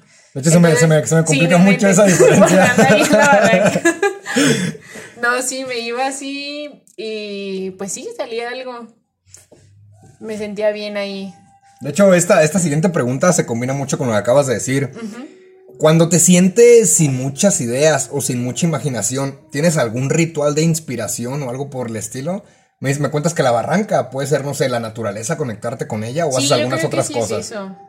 Yo creo que sí, o sea, el mayor factor es, es respirar aire puro, o sea, no estar todo el tiempo en el taller. Me gusta mucho mi taller y estoy muy a gusto en mi taller, pero siento que también a pesar de que me guste tanto, como que tiene que haber un punto en el que respiras hondo y sí, te tienes que desconectar de eso. Entonces, lo que yo hacía era eso, me iba y no manches, regresaba como nueva. Como nueva, bien descargada. Nora, ¿qué opinas sobre los estereotipos que muchas personas tienen arraigados sobre la ropa, que se tiene que diferenciar entre lo que es para hombres y lo que es para mujeres? Ahí eso está muy tonto. ¿Sí? Sí. a mi punto de vista está muy tonto. O sea, yo creo que la ropa no tiene género. Exactamente. Yo en lo personal, o sea, casi toda mi ropa es de es hecha por mí, las blusitas y así, que los cropsitos y eso. Pero si me ves una playera floja, te uno por seguro que es de hombre. O sea, yo sí voy, por ejemplo, a cuidado con el perro le consumo. Entonces, yo sí voy, voy a la sesión de vatos, yo no manches. Directo a la Yo voy a donde sé que hay algo chido, porque la verdad la mujer de ahí está horrible. Oye, y el otro punto, la otra cara de la moneda, hombres utilizando ropa que supuestamente dicen las personas que es para mujeres. Ahí pues no. O sea, yo creo que, claro ejemplo, como, no sé, Axel Rose, que usaba ah, falda. No inventes, o sea, no, manches. Y Will Smith usando crop top, o sea. Simplemente Freddie Mercury. Sí, no en el video bueno, ahí. Freak, ajá. O sea, ahí te queda muy claro que no tiene nada que ver. Cualquier persona se puede vestir como se le dé su gana. El problema aquí es la sociedad. El problema es que, o sea, son súper criticones de, ay, ya viste y trae esto. Y, o sea, ¿a ti qué te importa que traiga, güey? Yo, yo también siento que muchas de estas ideas como de intentar diferenciar, forzar diferenciar, vienen de generaciones pasadas, ¿no crees? De, de, ideas que ya están. Porque lo que noto mucho en, este, en estos podcasts es que las personas de nuestra edad, que somos contemporáneos, tenemos ideas, la mayoría, no digo que todos, Ajá súper fuera de, de, lo que se ha establecido. Y yo siento que más que nada todas esas ideas que tenemos arraigadas o que tienen otras personas arraigadas vienen de generaciones pasadas. ¿Tú sientes que al paso que vamos, todos estos estereotipos se van a acabar o va a seguir habiendo un poco de... A lo mejor y sí va a haber, siempre va, siempre va a haber alguien que se persina, pero... o sea, sí, la verdad. pero yo siento que, que no manches, eso se va a acabar. Como por ejemplo cuando, cuando yo tuve a mi bebé, a mí me gustaba muchísimo vestirlo de negro. Entonces, todos así, no inventes, ¿por qué lo viste de negro? Y es un bebé y no sé qué. Y yo le decía, ah, bueno, pues le voy a poner algo rosa. No, es niño. Y yo, qué la chingada. Entonces, ¿qué quieren que le ponga? Y yo decía, no inventes, pues es mi hijo y yo sé lo que le pongo. Sí, completamente de acuerdo. Entonces, ese es la bronca que ni siquiera así le das gusto. O sea, siempre piensan que los bebés ah, no tienen que vestirse de colores claritos porque si no, no sé qué pasa. O sea, eso también está muy tonto. Pues que regresamos a lo mismo, son ideas de, de personas. Sí. bueno, de mamás de otras generaciones, porque tú eres madre también. Sí, ya, yo soy mamá, como dicen, chaborruca, bueno. Nora, ¿cuál ha sido el trabajo más extraño, extravagante, perdón, o gracioso que has hecho? Pues en cuanto a moda o en Sí, en cuanto a moda. Bueno, en general. Pues en general.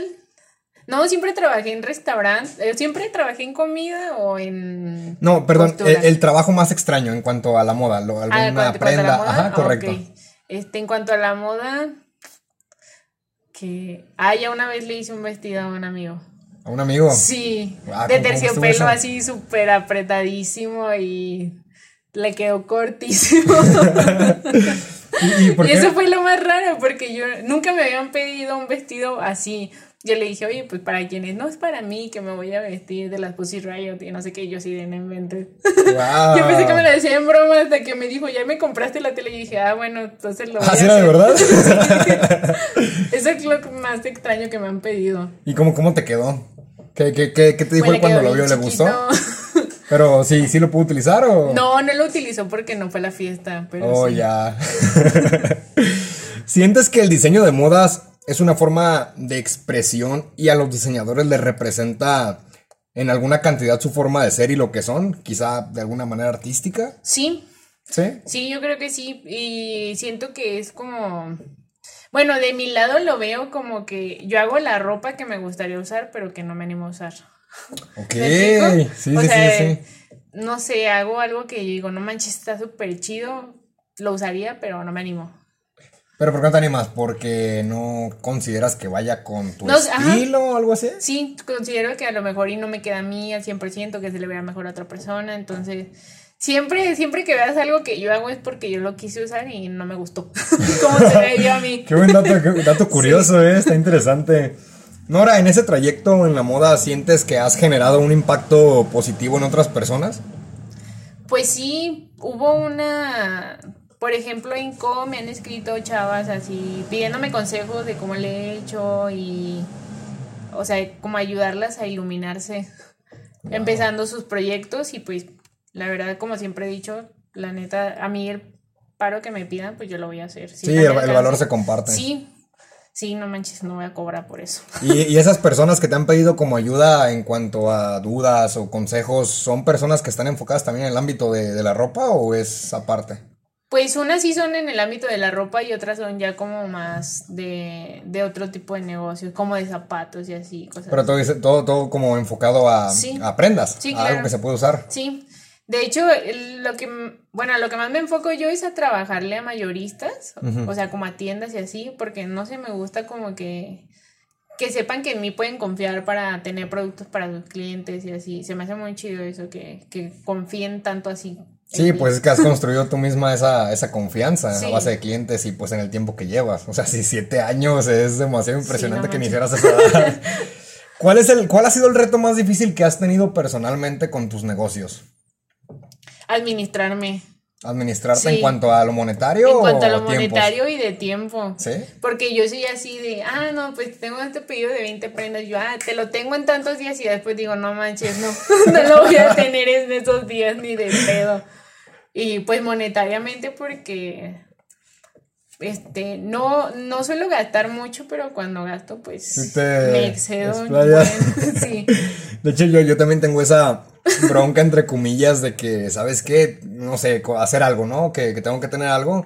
¿Sabes qué? Te lo tengo en una semana, ¿no? Pero te vas dando cuenta que es como de, güey, no, no, No, no, no se es cierto, puede. espérate. Pero, pero también en cierto grado, fíjate que a mí en lo personal me ha servido más de motivación para, ok, pues sí, ya es como dije, un ¿no? reto, es como un reto en realidad. Es como ponerte a la orilla, regresamos Sí. para pues poder forzarte, ¿no? Poder Sí, sacar no eso que tienes. En- el año pasado estuve desvelándome un buen, o sea, literal dormía solo tres horas al día porque era así de oye, este, este pedido, yo ay, te lo entrego en tanto, y después veía los días y yo no, no manches.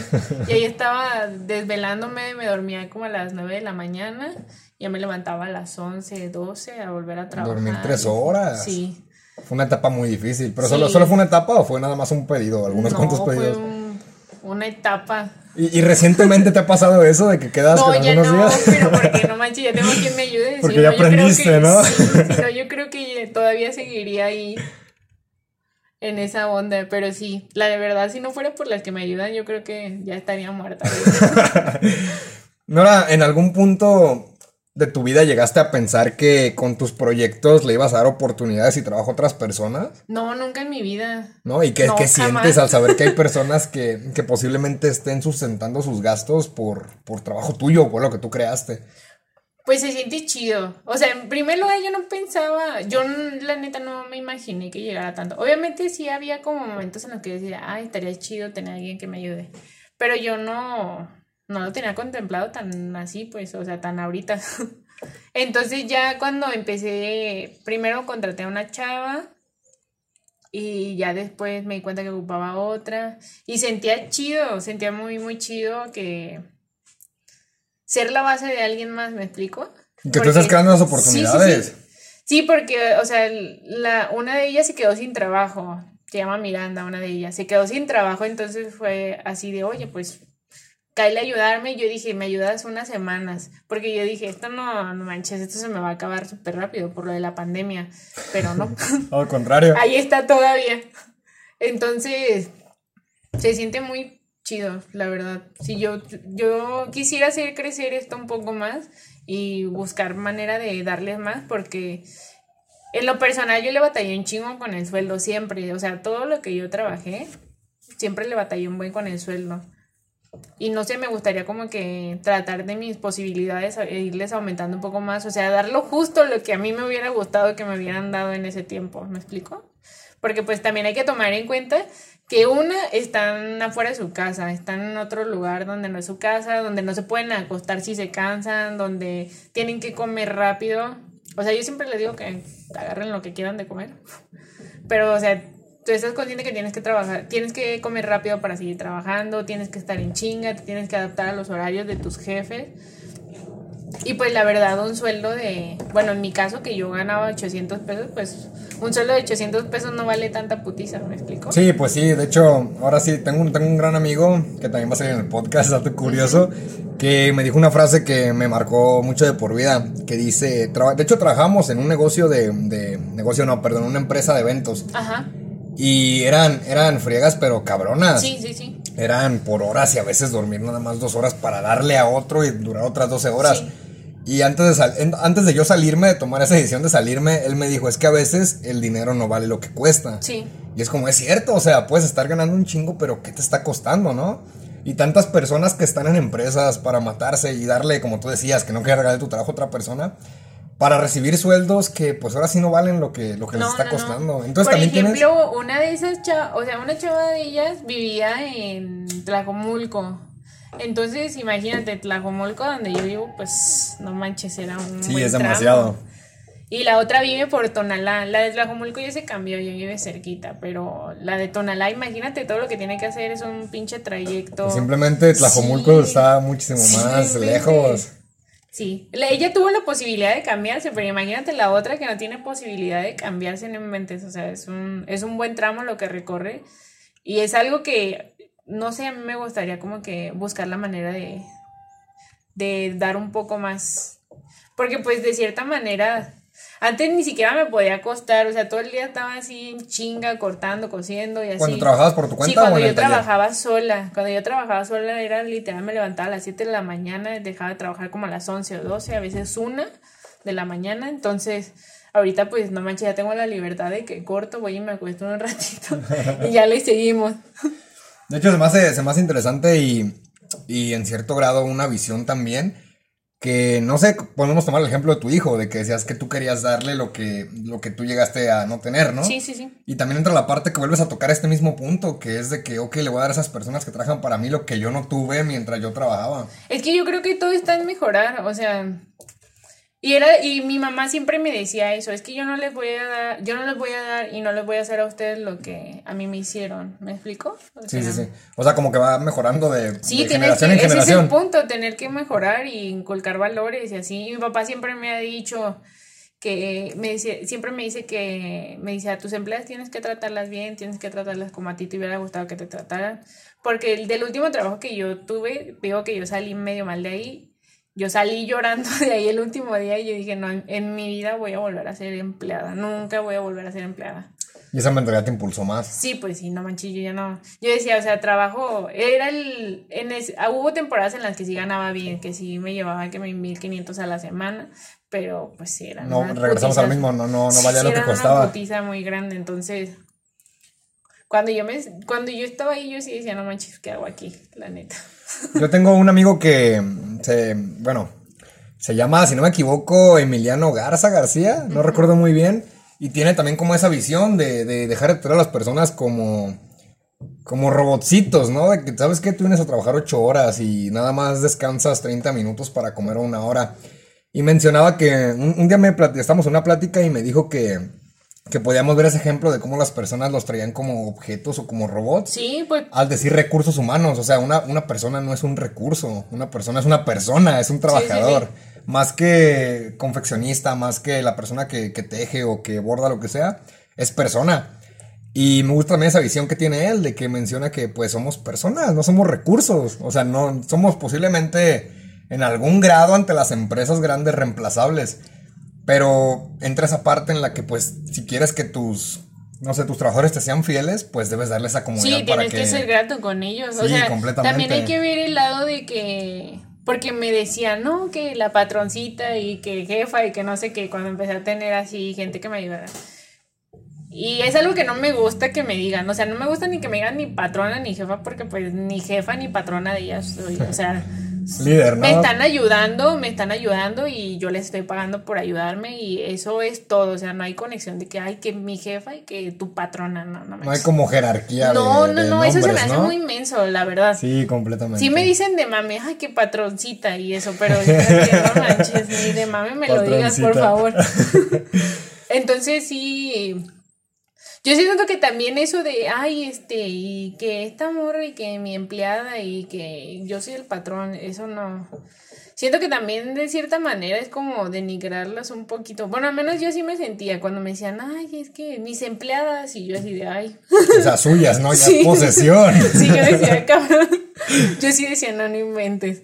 Entonces, no me gusta como que ese, esa nom- ese nombre de empleada y ese nombre de patrona. ¿Te consideras Así. entonces como más líder? Si te pudieras poner alguno No, pues soy líder. su compa y me ayudan y yo les pago Me porque gusta me más eso. ayuden. y. O sea, no, no soy alguien que... Obviamente, pues si llega el punto en el que les tienes que ordenar, pero no es así como de, oye, Sí, tú tienes esto, que marcar ya. la- la- sí, la sí, pauta, sí, la no es así de, ah, oye, te, te va a poner a hacer esto, si ocupas ayuda me dices, yo sin pedos te lo resuelvo lo que ocupes. No es como de, tú hazlo y tú tienes que saber, no mames, no. Las cosas no son así. Completamente. Es que ya cuando entras más a, a lo real, que ya no se queda nada más en lo Sí. que ves, ya te das cuenta de la realidad de las cosas. Así más como tú trabajaste, pues te puedes dar Sí, cuenta de no que manches. cómo son las cosas. sí. Y, te, y creen que pueden manejar tu tiempo a como se les venga en gana y eso también está muy mal. Sí, pues es que es que volvemos a lo mismo, no somos recursos. Sí, es muy diferente de, oye, tienes chance de ayudarme o crees poder quedarte. Ah, oye, ocupa que te quedes. Ah, cabrón. Sí, ¿Cuánto igual- me vas a pagar por quedarme ahorita? A ver. En, en ese lapso de, de mantener como ese compañerismo, esa amistad con, con las personas que te, que te ayudan con tus trabajos, tienes que marcar pautas, ¿no? Para, ¿sabes qué? Ok, llega un punto en el que es, ok, soy tu amiga, pero también te exijo Sí, que hagas tal cosa. Y como que, Sí. que es difícil marcar esa línea con las personas porque, no sé, yo considero que en lo personal, cuando trabajas con familiares o con amigos, pues es un poco difícil, te lo digo por experiencia, como diferenciar esa parte en la que, ok, ya no somos familia, ya somos, pues, compañeros de trabajo, ¿no? Es difícil para ti marcar esa pauta con las personas que Pues te ayudan. no, ellos sí lo, sí, sí lo entienden perfectamente, la ¿Sí? verdad. Ah, sí. Más cómodo, entonces. Y aparte de que con e- cuando yo este, les pedí ayuda a ellas, por- eh, no éramos amigas, o sea, en realidad empezó, empezamos como a ser amigas ya durante el trayecto. Pero eh, hasta eso ellas se entienden súper bien de, pues, tanto, tanto, porque si hay momentos en los que empezamos a ver memes y nos cagamos de la risa y videos y esto, pero llega un punto en el que saben que cuando yo me voy a la mesa ya es Ya es algo serio. trabajar. ya tienen que trabajar. O sea, Oye, tenemos que trabajar las tres. Entonces, ¿no has tenido alguna vez dificultades sobre No, eso? no, no. No, sí me desespero porque me quebran un chingo de agujas. Pero de ahí es más. De ahí en más todo se Sí, mantiene bien. pero- sí, la verdad es un buen ambiente y me gusta. Qué buena onda. De principio era como bien medio, como de no, es que si es una prenda tiene que ser hecha por mí totalmente y nadie le puede meter mano y tiene que llevar lo mío nada más. Pero ya llega un punto en el que dices, no, no manches, ocupas ayuda ya. Completamente. es que es eso, es lo que volvemos a lo mismo, que el compañerismo también y no jalarnos, pues podemos hacer cosas más chingonas Sí, entre más era lo que le decía personas. la, otra vez, publiqué mm, este, una historia donde estaba yo sola y una de las que, una de las que me ayuda me dijo, al, me puso un corazón roto y ya yo le puse, me entristece trabajar sin ustedes y ya me dijo, ya a mí también. Y no sé, siento como chido eso de que ya... De que ya hay lealtad. Sí, y me la llevo súper bien con ella, sí. Era como en un principio decía, cuando yo tenga un, un equipo de trabajo, yo quiero que sea un equipo, pero que tú digas, no manches, equipazo chido, Sí, que pues no es lo que cuando, cuando formas esos vínculos, de hecho la filosofía de, de Facebook, eh, si mal no recuerdo, mencionan que, que para poder hacer un proyecto primero tienes que seleccionar a las personas adecuadas, Adecuadas, claro. al equipo, porque es la esencia de todo, porque si, no sé, como un, un carro, ¿no? Si Sí, algo sí, no le funciona al carro, posiblemente no va a funcionar lo demás.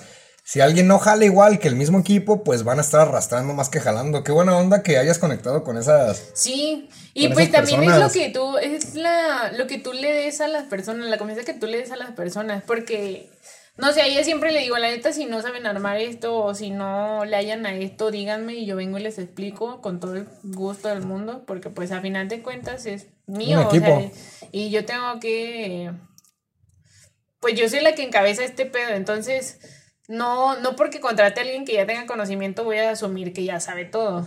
Sí, sí, sí. Entonces ya, pues cuando no lean algo me, me preguntan y así. Y eso es lo que se me hace chido, que me tengan confianza y que no piensen que pues las voy a regañar porque no saben hacer algo, no manches. Yo recuerdo que cuando te platicé yo que trabajaba en esto de los eventos musicales, pues yo era pues relativamente un niño, no un adolescente, tenía 15 años. Con sueño. Exactamente. Y recuerdo que pues para mí era algo nuevo, o sea, yo en mi vida había conectado cables de, de audio, en mi vida había bajado bocinas, instalado Sí, sí, escenarios. Y era muy incómodo, desesperante y hasta en cierto grado, neta, para explotar que, no sé, recuerdo una vez que yo tenía que bajar una bocina, imagínate, o sea, personas que llevan ahí años en ese trabajo. Sí, no manches, Y pues la bajaban ellos solos, mientras yo era como, güey, pues es un ¿Me camión. ayudas? Sí, completamente. Y venía el hecho de que, de que me pendejeaban y me decían que estaba bien, güey, y tal y tal cosa. Y era súper desesperante, era exasperante tener que tratar con, con esos insultos, esas cosas. Pero también en cierto grado debo de confesar que, que me sirvió a mí, ¿sabes? O sea, de una manera negativa, que en ese momento lo veía como negativo, entró la parte en la que decía, ok, pues me sirvió para después cuando vengo otros ambientes laborales más pesados, pues estar con esa parte de, de que, ok, pues pendejame, ¿no? Por mí no hay bronca, yo ya sé cómo, cómo, cómo se aprende en esto. Pero siento que está muchísimo mejor lo que tú haces, darles la confianza de que, ok, no sabes, yo te enseño en lugar Pues de sí, estarte... es lo que le. Porque eh, Miranda, ella sí es de las de. Y es que este, esto salió así. Y yo, no, pues no hay pedo, se descose. Ajá. O sea, al momento a lo mejor si tengo así la presión del mundo, sí digo, chale. Pero ya después así como de, pues ya. Pues que también Ayuda, comprendes, ¿no? sí, que, sí. bueno, al estar en el Es que mundo era lo laboral... que yo les decía a ellas, o sea, yo estuve de su lado y la neta se siente bien culero pensar que tú la estás cagando Sí, siempre. completamente. Y ya yo les decía, yo la cagué, muchas veces la cagué, así que no hay bronca si ustedes la están cagando. adelante, o sea, es prenda que se puede volver a hacer, de eso no hay ninguna bronca. Es la ventaja, ¿no? De, Sí. de- Pero no llega un punto en el que algún corte que hagas mal de una tela, no sé, posiblemente cara, ¿no te pesa eso de, de No, que- pues no, no manchen, o sea, el hecho de que me pese no va a solucionar nada, así que es así como de, ay, pues la cagué, deja corto otra. Nora, si pudieras darle un consejo en 10 segundos a la Nora que apenas comenzaba con su negocio, ¿qué le dirías? Nada, Nada, que siguiera como está. sí, sin duda. Es que yo siento que si cambias algo, se distorsiona totalmente lo demás. Entonces, yo creo que mm, le seguirá diciendo que se desvele, que diga mamá y media, que haga... Completamente lo mismo. Sí, o sea, exactamente lo mismo, que la cague una y mil veces, no pasa nada, o sea, aquí estoy. Me parece curioso porque al hacerte esta pregunta yo pensé que responderías algo como de no, ¿sabes Bien qué? profundo, ¿verdad? Ajá. No. algo, algo más centrado, pero esta respuesta está, está interesante, ¿eh? Porque es cierto, si modificaras algo no Sí, sabrías si a lo mejor aquí. y no estaría aquí, a lo mejor y no tendría lo que tengo, o sea, era lo que te decía de mi papá, o sea, yo siento que si mi papá me hubiera apoyado, la verdad yo no me hubiera centrado en, o sea, fue así como de, ah, ¿crees que no? Pues ahí Pues te vámonos, vas. ¿no? Sí, entonces, esa es la bronca, o sea, yo siento que si cambias algo, pues Pues cambiaría sí, todo. no, o sea, sin duda no cambiaría nada, ni siquiera de mi infancia, ni de mi adolescencia, nada, absolutamente nada. Pues que muchas veces los errores, volvemos a lo mismo, lo que lo veíamos como malo, posiblemente Sí. nos, nos sirva después, ¿no? Y de hecho la pregunta siguiente va muy de la mano con eso. ¿Has tenido alguna experiencia que en el momento lo viste como una desgracia, pero que hoy es una lección o una victoria? Ay, está cabrón eso. este. Pues yo creo que sí, como todo. O sea, sí ha habido momentos en los que digo, no manches, ya estoy que me lleva la chingada, ya no quiero hacer nada. Pero pues es que ahí hay de dos sopas, o lo tomas positivo o lo tomas negativo y te hundes. O sea, era lo que te platicaba hace rato, este, que Co antes de ser Co, este, yo estaba en una etapa horrible. Entonces, yo decidí transformar esa pinche etapa horrible en algo que, que me llevara de ese problema, o sea, que me llevara de, de todo ese pinche pedo que traía. Sacarlo como, Sí, pues ahora sí no vaya lo, lo, lo positivo de lo negativo. Sí, sí, o sea, yo estaba al- antes de eso, yo, porque Caro fue la primera de la que le tomé fotos, unas fotos que nunca salieron, pero fue él como el primero que yo quería hacer. Y me acuerdo que ese día estaba bien hundida en el cuarto y dije, no tengo que hacer algo. Empecé a hacer ropa, hice ropa y le dije a Caro, ¿sabes qué? Este, voy a hacer una marca, pero quiero que tú me ayudes y quiero que tú me digas que... ¿Qué te parece? Sí, ¿qué te parece? Y ya al día siguiente fue a mi casa, tomamos unas fotos que te digo, nunca salieron, pero empezó, ahí empezó. Te ayudó a, levantarte. Sí, pues sí, no manches. O sea, en mí estaba hundirme y que me llevara la chingada o Sí, pues es que muchas veces yo siento que tocar fondo o rozarlo con los dedos, vaya, te sirve demasiado porque, ok, ya estoy, ya estoy en el fondo, ya, ¿dónde más puedo caer? ¿Ya qué más puedo hacer, no? Ahora solo toca mejorar. Hay una frase de una banda, no sé si la conozcas, se llama La Habitación Roja, y menciona una canción que se llama Cajas Tristes, que básicamente dice que tocó fondo, bla, bla, y que ahora solo queda mejorar. Sí. Y después dice cajas llenas de. Bueno, primero menciona que lo, lo, triste, ¿no? Lo deprimente. Cajas tristes y vacías que nunca se llenarán. Y conforme va avanzando la canción, entra como el clímax de eso que dice cajas llenas de proyectos que ahora pienso mejorar. Que irán de un sitio a otro porque ya no quedan más. Y considero que es súper importante en cierto grado haber conocido como esa, esa etapa oscura para que puedas conocer lo que es la, la luz, ¿no? Sí, claro. Porque, o sea, estando en ese, bueno, yo que estuve, estaba así como de no manches y no, no quiero estar aquí, no me quiero sentir así, no quiero esto, no, o sea, yo sentía que mi vida estaba yendo por el pinche camino, pero equivocadísimo. O sea, yo sí decía, no, si pudiera, ahí en ese momento, me hubieras hecho la pregunta que me hiciste hace rato, yo sí hubiera dado un chingo de consejos de, ¿sabes qué? No hagas esta chingadera, no hagas esto, no hagas esto. Pero, o sea, hoy por hoy me doy cuenta que quizás es lo que te digo, si no, tú sabes cómo transformas las cosas que te pasan. La resiliencia. Entonces yo siento que si en ese momento, pues no manches, no me hubiera hundido y, o sea, no estaría aquí, no, haría lo que estoy haciendo ahorita. Entonces, ¿tú, sientes que tocaste fondo o solo lo rozaste? Sí, la neta ¿Sí? sí, estuvo muy... Fue la peor etapa de mi vida, así te la pongo. O sea, fue la más horrible. Sí, había algo horrible. Entonces, pues Qué mejor Solo que haya mejorar. eso. Pues mira, me estás comentando tus planes nuevos y, tu, y tu nueva marca. Si esos éxitos y fracasos que has vivido los estuvieras viendo en una película, ¿qué sentimiento o sensación te transmite? Tú estás sentado y estás viendo tu vida en una pantalla. No, pues sí me daría lástima, la verdad. o sea, sí me daría lástima pues lo culero, ¿no? Creo que como todo una película que está pasando un momento culero, tú ya estás llorando, pues obviamente, pero al, o sea, al mismo tiempo diría, no manches, pues qué chido que, que no te quedaste ahí, que no, que no, decidiste salir de eso y pues de la mejor manera, porque, o sea, te digo, nunca pensé yo en mi vida que pudiera vivir de estos la neta, como siempre le digo a todos, esto para mí ni siquiera es un trabajo, ¿sabes? Sí, es hermoso cuando logras esa sensación. sí, eso ni siquiera, o sea, el, dinero ya viene como un ingreso extra, pero pues empecé a hacerlo por amor al arte, la verdad.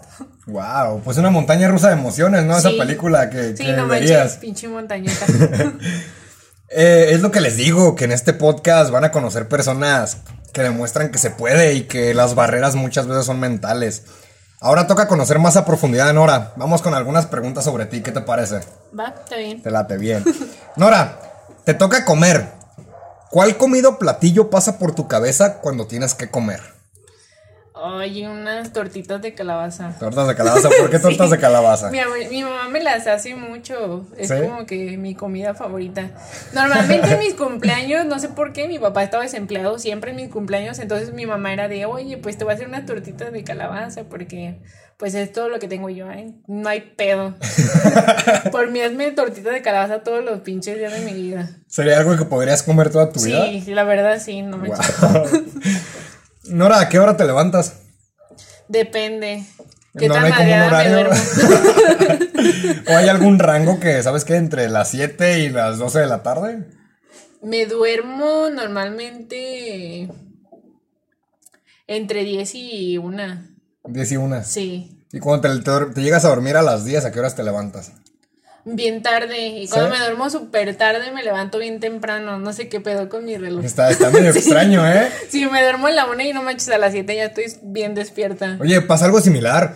Porque yo hay veces también que, que duermo temprano, es como me voy a levantar súper temprano, ¿no? Para sí, estás bien motivado y a las 12 estás bien muerto todavía. Ajá, y hay veces, en la, como tú dices, que, que, en lugar de dormirte tarde y sabes que pues vas a estar bien cansado, te levantas como bien renovado, ¿no? ahorita ya tengo, normalmente ahorita ya me estoy levantando como a las 9 o 10, pero porque pues ya ya sé que van a llegar y estas morras a ayudarme, entonces pues... O sea, en cierto grado es algo que te impulsa a hacerlo. Pues sí, es algo que me obliga a hacerlo. ¿Sientes que para poder disfrutar más la vida y hacer más cosas es necesario levantarte temprano? No. ¿No? ¿Por qué? No, pues no. ¿Sientes que más bien es como organizar tus... Sí, es organizarte más bien porque, o sea, te puedes levantar bien temprano, pero pues, ¿de qué te va a servir si a lo mejor y a lo que te gusta a ti hacer este, está cerrado? o sea, ponte en ese lado, no manches. No lo había pensado de esa forma. Todos abren después de las 11, Nora, ¿qué es lo que te motiva a pararte de la cama todos los días? ¿Hay algún motivo en específico? más bien, ¿qué es lo que te motiva? No, no motivo, motivante. Pues sacar el pedido que tengo. ¿Sacar el pedido? sí, o sea, es como... Casi siempre trato de hacer algo nuevo todos los días, o sea, de ropa nueva o algo así, o de investigar un poquito más. Entonces siempre es como de, me paro y es como de, no manches, tengo que hacer algo nuevo ahora. Wow. Si todas las personas del mundo pudieran escucharte durante 15 segundos, ¿qué les dirías? Pura mamada. no te creas. No, que. Que la neta no le hagan caso, o sea, absolutamente a nadie que le diga que no pueden hacer nada, que de sus sueños no se puede vivir. De los sueños se puede vivir siempre y cuando tengas la determinación y lo que. O sea, que tú digas, a huevo voy a vivir de esto y se va a hacer o a huevo quiero esto, o me voy a hacer esto, o sea, yo creo que para darle gusto nada más a tu persona. Sí, completamente. De hecho, muchos coincidimos con eso, ¿eh? De, los invitados de este podcast, casi todos como, ¿sabes qué? Pues porque chingados vas a andar complaciendo a los demás. Sí, la verdad, no, eh, nunca... Era como lo que me decías hace rato del nombre de mi hijo. O sea, no manches, le hubiera puesto, le hubiera puesto Juan, le hubiera puesto Pedro, estarían chingando. Entonces, o sea, ya, mejor que se cállate, dales por su lado y tú haz lo que tú quieras. Sí, y va a haber gente que, que, les gusta eso que haces, que, que tú quieres, como puede ser la ropa. O sea, no creo que vayas por ahí en, el mundo de la industria de la ropa queriendo complacer a todos. No, pues y te das cuenta de que hay personas que, que, aprecian ese trabajo. No, y lo chido es que, o sea, en cuestión de la ropa, la gente se adapta. Sí, o sea, yo no me he visto igual ahorita que como me vestí a mis pinches 14 años, a mis 8 años. Entonces, o sea, la gente se va adaptando. Sí, en, en, mi, en mi infancia era bien femenina, yo andaba con falditas y así, y ahorita no manches, puro pinche pantalón. ¿Tienes algún ritual matutino, vespertino, nocturno? Escribir, dibujar, algo que siempre hagas? No, ya tengo mucho que no, pero normalmente siempre pintaba. ¿Pintabas? Este, en una cierta parte del día no tenía como hora, pero me gustaba pintar. ¿Sientes que te servía como para expresar o descargar tu, tu cabeza? Sí, Sí, porque sufría un chingo de ansiedad, entonces era así como que pintaba algo y ya este sentía que no manches me liberaba un buen. Wow. De hecho sí, yo siento que todo lo relacionado con lo artístico es una forma de dejar en ya sea en papel, en la tela, lo que lo que viene de ti. O sea, ya sea como para expresarte y también pues para descargarte, ¿no? Sí. Nora, ¿qué cosas haces todos los días para cargarte de energía? Ay, está cabrón. No sé, nunca lo había pensado eso. Puede ser bañarte, dices que café no tomas. No, café no tomo, tomo pura agüita. O simplemente vas cargándote poquito a poco. No, yo creo, yo creo que eso ya es como de mi persona. ¿Sí? Sí, es que siempre pienso, o sea, cuando hay pedos, algo así, digo, no manches, pues los pedos no van a evitar lo que tengo que hacer. Entonces, o sea, independientemente de si te cargas de energía o no, pues hay cosas que ya tienes que hacer. Ok, entonces lo que te carga, entre comillas, por así decirlo, es lo que tienes que hacer. Sí, sí. ¿Qué opinas sobre la meditación? ¿La practicas o la has llegado a practicar? No, nunca la he practicado, soy muy desesperada. ¿Sí? Sí, me desespero muy fácil. Yo no, yo no te voy a aguantar ni cinco minutos con los ojos cerrados, la neta. o sea, respeto a quien lo hace y qué chido y qué chingo, te ves muy tranquilo, muy concentrado, pero yo no, no sirvo para eso. Pues mira, de hecho, el mindfulness te puede ayudar porque es con los ojos abiertos. Ah, Digo, date curioso, ¿no? eso sí me interesa. ¿Has seguido por los últimos meses el trabajo de alguna persona por redes sociales o presencialmente? Eh, pues me llegó una chava de, de Nueva York y no manches, hace un trabajo excelente. Me gusta mucho, hace unos corset y también son piezas únicas y no si tuviera dinero me lo compraría unos. Pero también entra de nuevo que es carísimo o... Sí, está caro, pero pues la morra ya, no manches, hasta Vogue habló, hizo algo de ella, entonces pues yo siento que también e, eso es lo malo, que de cierta manera te vendes, o sea, si tú, si ya te te hizo un espacio, una revista tan así, pues no manches, ya estás vendiendo tu nombre, o sea, ya no estás vendiendo.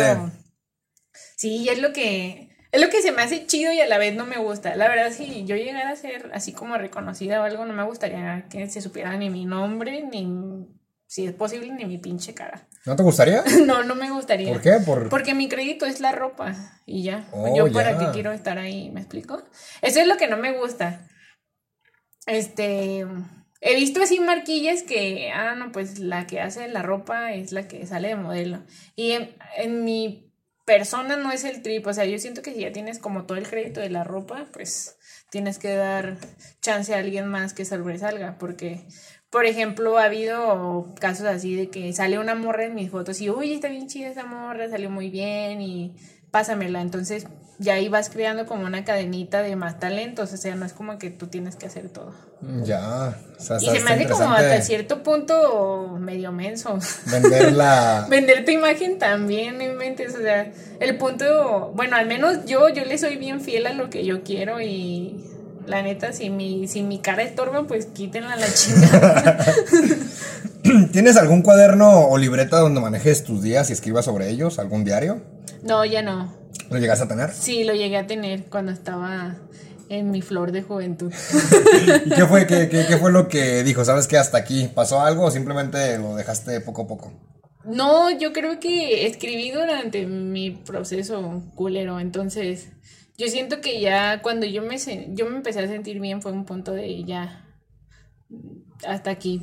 Eliminé el archivo, lo escribí en mi laptop, eliminé el archivo y ya mis cuadros, porque hacía cuadros, los uno los quemé, otro los tiré a la basura y otro los rompí porque sentía que desprenderte, ¿no? Sí, pues es sí, porque no me podía, yo veía los cuadros y la neta me deprimía, yo decía, "No manches, sí está gacho." sí, estoy muy mal. Estaba. Nora, si pudieras llevarte a una cabaña donde tienes que estar tres meses, ¿a qué artista te llevarías en un disco o en varios discos? Ay, está cabrón. Yo creo que me llevaría una parte triste y otra chida. Sí, acá, bueno, dos artistas más bien, échale. dos artistas. Ay, tan cabrón, tan cabrón. Hay una banda que se llama Marías, me gusta muchísimo. Marías ya? Sí, entonces a ellas sin pedos me las llevaría. Y también me llevaría. No sé. Ay, no, está bien cabrón eso. Es que de ella, de ellos hay como una, unas canciones que me hacen sentir bien y otras que no manches. O sea, más bien en ese, con ese artista ya se complementa la parte. sí, no manches, ya. De ahí saqué todo. Nora, si te pudieran la oportunidad de desarrollar y conseguir ser una maestra en algún hobby que tengas, ¿cuál sería? Ser una maestra, no me gustaría para nada. ¿Nada? No, sí, si enseñara, pues sería ya porque... No, pero más bien esta pregunta va más a que logres como la, maestría en algo, que digas, sabes que soy súper bueno, pero en algún hobby, dejando al lado la, costura. Digo, la, la moda, perdón. ¿En ninguna? No. ¿Te gustaría más hacerlo así como hobby, como lo tienes, sin llegar a... Sí, porque no soy muy mala explicando y no me gustaría. Y aparte digo que no me gusta esa onda de estar presente, o sea, estar yo presente y así.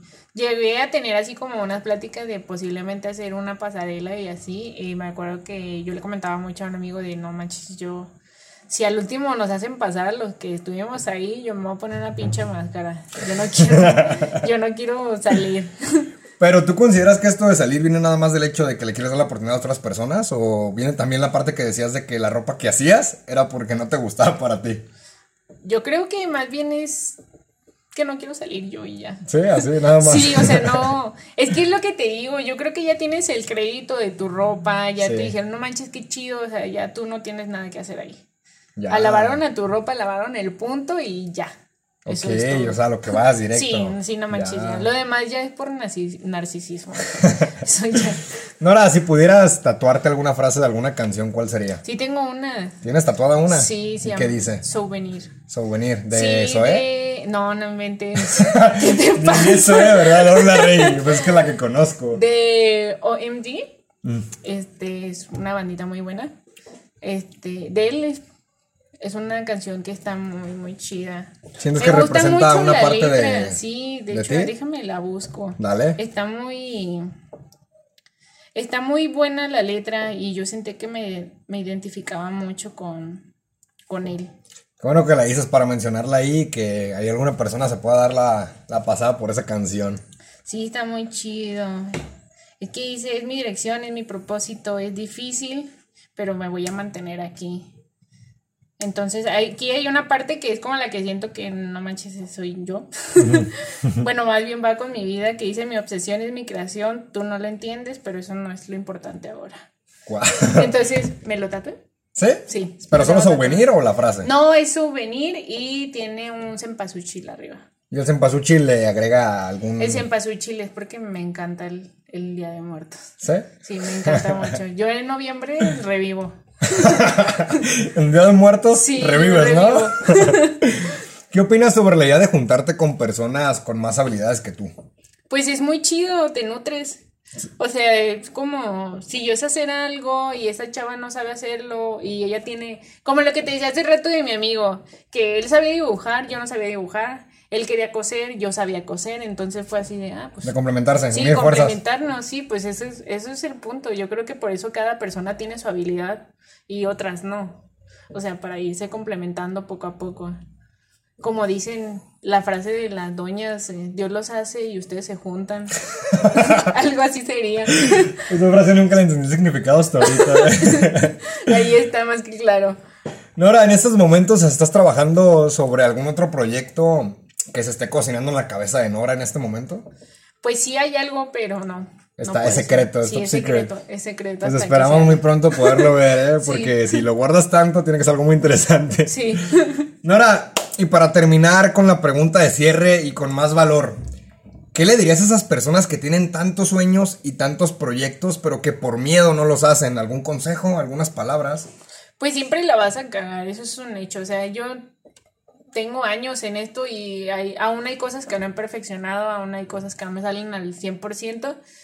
Entonces, el punto es quitarte el miedo. O sea, es como te decía hace rato, el- como le digo a mis, a las que me ayudan. O sea, ellas son de, ay, es que esto me salió mal, pero pues no hay pedo. O sea, se puede cortar, se puede volver a hacer, no es el fin del mundo. Que le dejen de tener miedo al fracaso. Sí, la verdad no, no hay por qué tenerle miedo. Si fracasas, pues fracasaste y ya. ¿Cuál es el pinche problema? O sea, tienes que agarrarte y decir, "Ah, ¿sabes qué? Pues mm, la cagué aquí, fracasé aquí, pero no hay pedo, va a salir este otro proyecto chido. Eso. Pues sí. Pues como pudieron ver, Nora es una persona que, pues en lo personal, como les decía, no, no, no tenía el gusto de conocerla como más con su pensamiento, su forma de ser, y pues es súper interesante. Se me haría muy, muy, ¿cómo se llama? Muy interesante volver después de cierto tiempo a hacer otro podcast Claro, contigo. cuando quieras. Más que nada por eso que dijiste del proyecto que tienes, que está secreto. Me, mete mucha, me mete mucho interés y pues como para ver en qué hemos crecido, qué has Sí, cambiado, claro. qué ideas tienes. Nora, ¿algo que le quieras decir a, a las personas que están escuchando? Pues que se motiven todo, o sea, y que me metan en mente que nada es ya gratis. o si te está pasando algo bien culero, pues todo va a tener su recompensa, todo sale de algo chido. Entonces, pues la neta no se desmotiven, hagan lo que quieren, emprendan, porque eso es lo importante. La neta no saben lo chido que se siente vivir de lo que te gusta hacer. Nora, repito lo mismo, eres una, eres una tipaza increíble, se me hace, se me hace muy genial. Igual les recuerdo, pueden seguirme en mi Instagram como arroba Alejandro Lomel. Nora, ¿quieres compartir tus redes para que sigan tu trabajo? Pues va a estar bien cabrón que me hallen, pero... Podemos, podemos dejar el link Pero, en la eh, descripción. Sí, claro, sí, igual le- les dejo el link en la descripción de mi trabajo y ahí pueden ver lo que hago. Pero igual podrías mencionar, tengo duda de por qué sería tan difícil encontrarte. Porque esa arroba son dos guiones, después es co con la de kilo, co, y ya son otros pinche ocho guiones, o sea que va a estar bien cabrón que me hallen. Pero es una, es una foto negra y solo dice co. Oye, ¿y por, por, qué los ocho guiones? ¿Era porque no había algún usuario? Sí, ni mente, maldito, se acabaron mi, o sea, mi usuario. Iniciaste con, con co, después un guion ocupado, otro guion ocupado, hasta sí, que llegaste sí, a... hasta que llegué al octavo y ya ese fue el disponible. O sea, te pones a pensar que, que hay esa, ese mismo nombre con siete guiones, con seis, con cinco, con cuatro, con tres y está con una. Sí, lo mamón es que todos tienen que ver con un arte marcial. Entonces, sí, no sé, que te, no me pues, a lo mejor y sí, pero no sé, no me he puesto a investigar bien. pues les comento, les dejamos sus redes sociales abajo en la descripción y pues esperamos muy pronto volverte a tener, Nora. Ha sido un gusto y un placer conocerte y haber tenido este podcast. Así que pues nos vemos en el próximo episodio. Bye. Bye.